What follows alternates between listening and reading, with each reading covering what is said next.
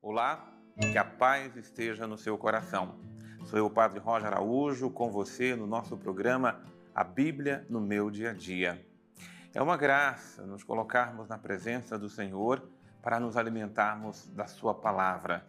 Só o Senhor tem palavras de vida eterna, é do Senhor que nós queremos nos alimentar, é a Sua palavra que nós queremos viver.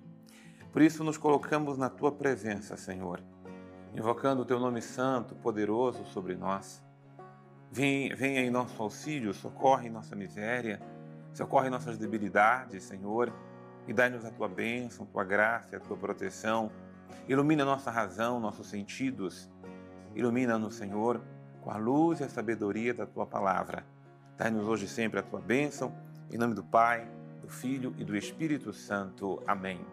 Vamos hoje ruminar o Evangelho de Marcos, capítulo 7 versículos de 14 a 37.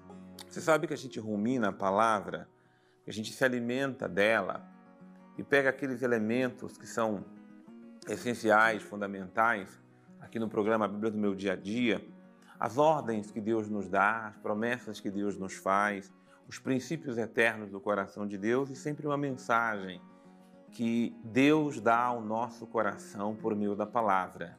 Então, escutemos a palavra e saboreemos o gosto que ela introduz na alma, no coração. Essa docilidade ao Espírito é fundamental para que penetremos no sentido que as Sagradas Escrituras traz ao nosso coração. Jesus chamou outra vez a multidão e dizia: Ouvi-me todos e compreendei. Você já pode, já, tá vendo? Logo no início, já tem uma ordem, né? A gente logo é, é importante ter essa atenção naquilo que Deus nos ordena viver, naquilo que Deus nos ordena fazer. Ouvi-me todos e compreendei-me. Eu até gosto de marcar aqui, porque essa palavra ouvir, ela tem um significado forte para nós. É preciso parar para escutar. Se eu não paro, não escuto a direção que Deus quer nos dar. Se eu paro para ouvir, Deus vai me dar a graça de compreender. Nada de fora entra em alguém, aliás, é nada do que entra de fora em alguém o pode tornar impuro, mas o que dele sai é o que torna impuro. Aqui já é um princípio. Se o versículo 14 tem uma ordem, logo no versículo, no versículo 15 vem um princípio eterno de Deus para nós. Nada de fora entra em alguém e pode tornar impuro, mas é o que sai de dentro é que torna impuro. Vamos até compreender um pouco mais com Jesus o sentido desse princípio, mas o princípio é esse. Não é o que vem de fora, o que nós comemos, que torna a pessoa impura. Né? Vale ressaltar que na cultura judaica, muitos alimentos tornavam o homem impuro, comer carne de porco, carne sacrificada aos ídolos e tantas outras coisas que é, era levado no contexto ah, da impureza. Mas a impureza que Jesus se refere é algo muito mais profundo. É aquilo que de fato mancha a alma, o coração, o espírito humano. Vamos entender?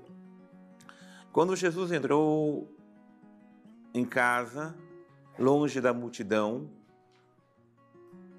os discípulos lhe faziam perguntas sobre essa parábola. Ele lhes disse: Também vós não entendeis? Não compreendeis que nada que de fora entre em alguém o pode tornar impuro, pois não vai para o coração, mas para o ventre e daí para a fossa?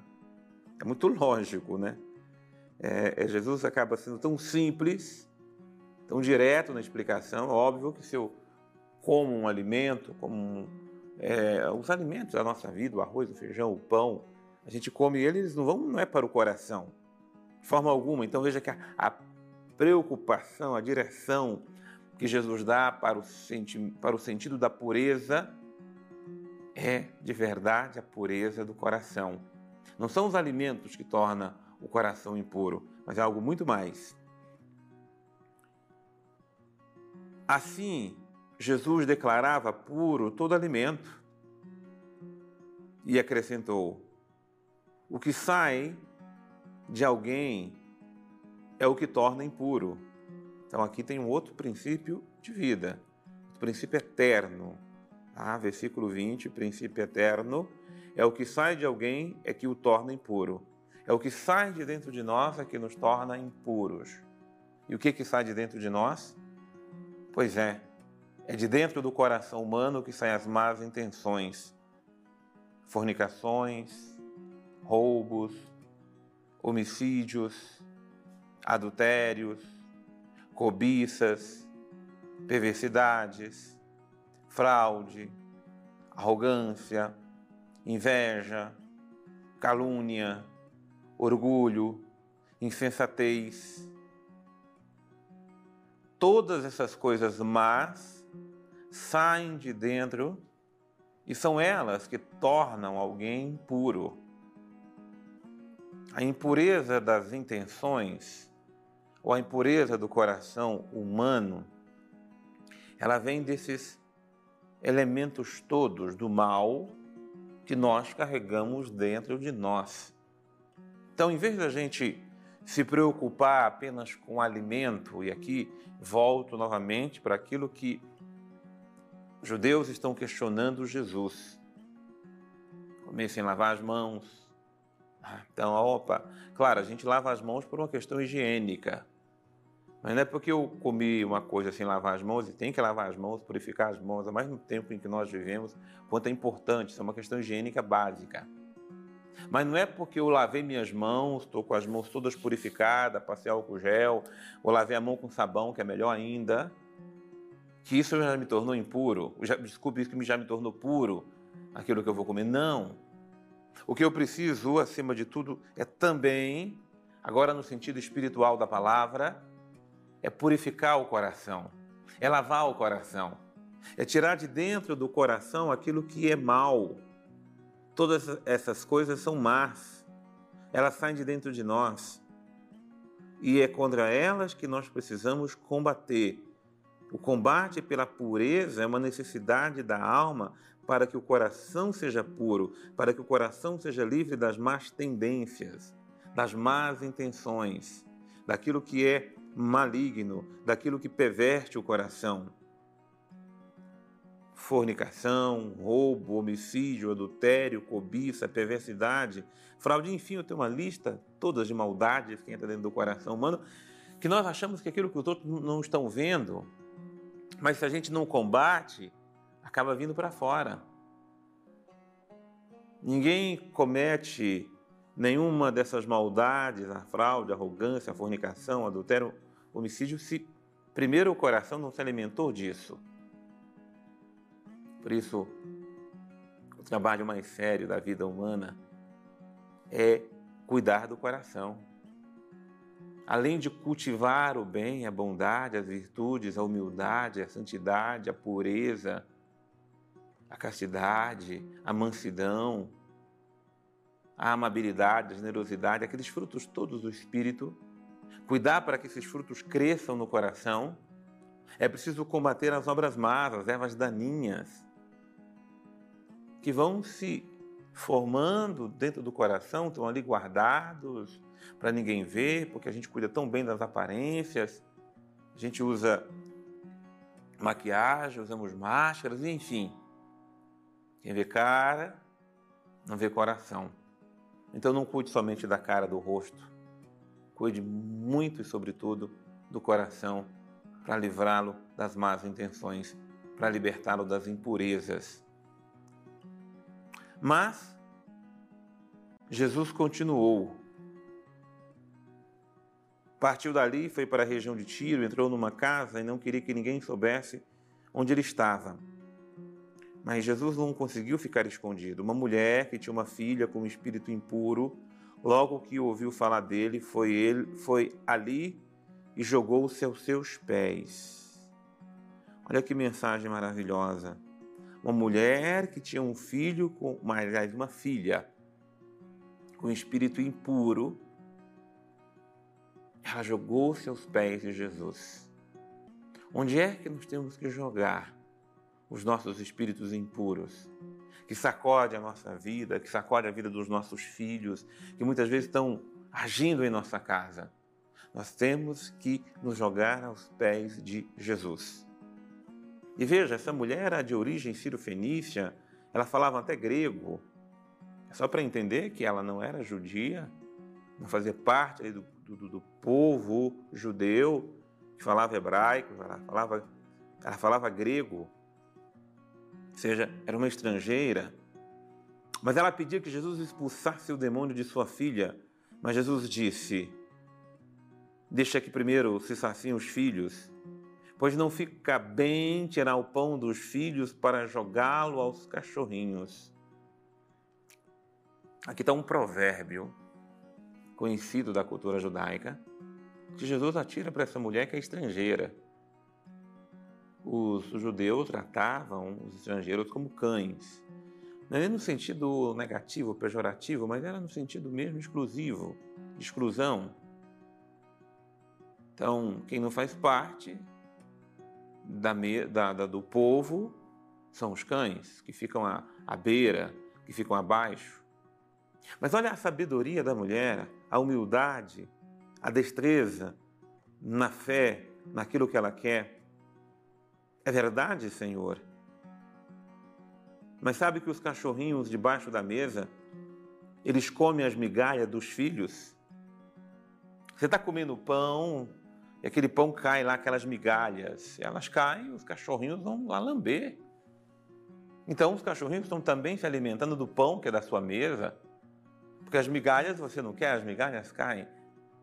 Em outras palavras, se os cachorrinhos não podem comer o pão inteiro, me dê as migalhas. Porque basta elas, Senhor. Basta as migalhas que saem da mesa, mas que saem de ti, para que a minha filha seja curada para que a minha filha seja liberta.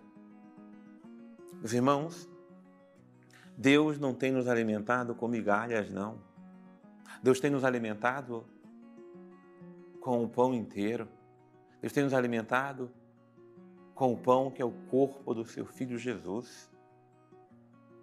Deus tem nos dado alimento em abundância. Nós aqui precisamos nos saciar. Nós aqui precisamos de verdade se aproximar da mesa e dela nos alimentar. E Jesus lhe disse: Por causa dessa tua palavra, vai o demônio sai de tua filha. Então ela voltou para sua casa e encontrou a menina deitada sobre a cama e o demônio havia saído. Que bênção! É a, é a palavra de fé, de confiança da mãe que expulsa o espírito impuro da vida da filha. Que poder tem a palavra de fé? Que poder tem a palavra de confiança em Jesus? Ela liberta os espíritos malignos. Vamos trazer aqui conosco o querido Padre Antônio Xavier. Um assunto interessante que nos é apontado diante desse nosso estudo de hoje é essa questão de puro e de impuro é uma coisa um pouco complexa no universo judaico e por isso faz parte ali do, do Novo Testamento, o contexto onde Jesus está e que é diferente até da nossa forma de considerar hoje, né? Lá atrás, no Antigo Testamento, especialmente no livro do Levítico, essa questão do puro e do impuro, ela não é muito clara. Nós não sabemos muito bem o que, que significa impuro sabemos que o puro é aquilo que não foi, não teve contato com nada impuro. Mas o que é impuro? Na nossa mentalidade, às vezes impuro é uma realidade errada, eticamente incorreta, condenável ali eticamente, ou então um pecado, algo que assim seja colocado. Mas para eles não. Se você pegar ali o livro do Levítico e for dar uma folheada, tem certas impurezas que não tem nada a ver, sabe? Alguém que teve contato com um animal morto ficou impuro até o final do dia. No final do dia já não está mais impuro, não precisava fazer mais nada, né? Porque é um pouco misturado a, a, a lógica sanitária com essa possibilidade também de uma impureza que tome, repercu torne, tome assim, repercussão na pessoa de maneira espiritual, né? embora não seja muito bem definida. Quando é Jesus que fala desse assunto, aí a impureza, o impuro, já tem um conceito realmente ético. Onde ele diz que é aquilo que sai do coração do homem que torna ele impuro, ou seja, a impureza ela provém de uma intenção, a intenção que se transforma em ato e o ato que depois vai realizado de maneira contínua vai imprimir um certo caráter, uma certa personalidade. Ou seja, no Antigo Testamento é algo indefinido, mas quando Jesus faz questão de dizer isso, ele retira, diz, ó, aquilo que não se entendia realmente não tem muita importância não. O que é importante aqui é isso o que torna impuro é aquilo que sai do coração. Isso é muito interessante para a gente, porque às vezes as pessoas eh, elas têm até certas considerações de não ter contato com determinadas pessoas ou determinadas circunstâncias, imaginando que elas poderiam então ser contaminadas, né? vamos colocar assim entre aspas, é, por aquela situação. E não é bem assim.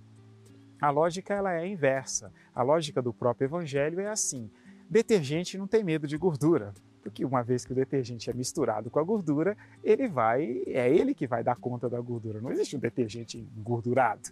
A gordura, quando tem contato com o detergente, ela em si, ela, ela então é realmente transformada. E é por isso que Jesus faz questão de dizer que a lógica do puro e do impuro que eles tinham, primeiro, estava equivocado, e segundo, não se aplica à sua pessoa e nem à graça de Deus, porque é desse jeito que de verdade as coisas realmente acontecem. Aquilo que é puro, vamos dizer assim, tem a força de poder purificar aquilo que não é, e não o inverso. Embora, quando falamos de intenção, é sempre importante lembrar do Salmo 119, aquela verificada, sabe, aquele exame de consciência, porque às vezes nós somos traídos por certas fraquezas que possamos possuir, possamos ter ali, e no final das contas a gente pode se equivocar ou mesmo de intenção errada cometemos um ato que não é bem por aí. E isso é sempre um risco, requer atenção, mas não tem nada a ver com a separação que era proposta por eles. É de dentro do nosso coração, Senhor, que brotam as impurezas da alma. É de dentro do nosso coração, Senhor, que brotam as coisas más, impuras, as más inclinações. E nós te suplicamos, meu Mestre, liberta-nos das más inclinações, liberta-nos dos desejos malignos, Liberta-nos, Senhor, do mal que está em nós. Purifica-nos, Senhor, dos maus pensamentos, dos maus sentimentos, das más intenções, Senhor, dessas inclinações negativas que levam nossa alma a declinar-se para o mal. Tu és o Senhor e nos colocamos aos teus pés, com toda a confiança do nosso coração, pedindo: liberta-nos do poder do mal para que em tudo possamos louvar teu nome, te glorificar com a nossa vida. Ao teu nome, Senhor, o poder, a honra e a glória para sempre, em nome do Pai e do Filho e do Espírito Santo. Amém. Que bênção é a palavra de Deus que nos liberta. Que bênção é a palavra de Deus que nos restaura. Que a bênção de Deus esteja com você. Eu te aguardo no nosso próximo programa, A Bíblia no meu dia a dia.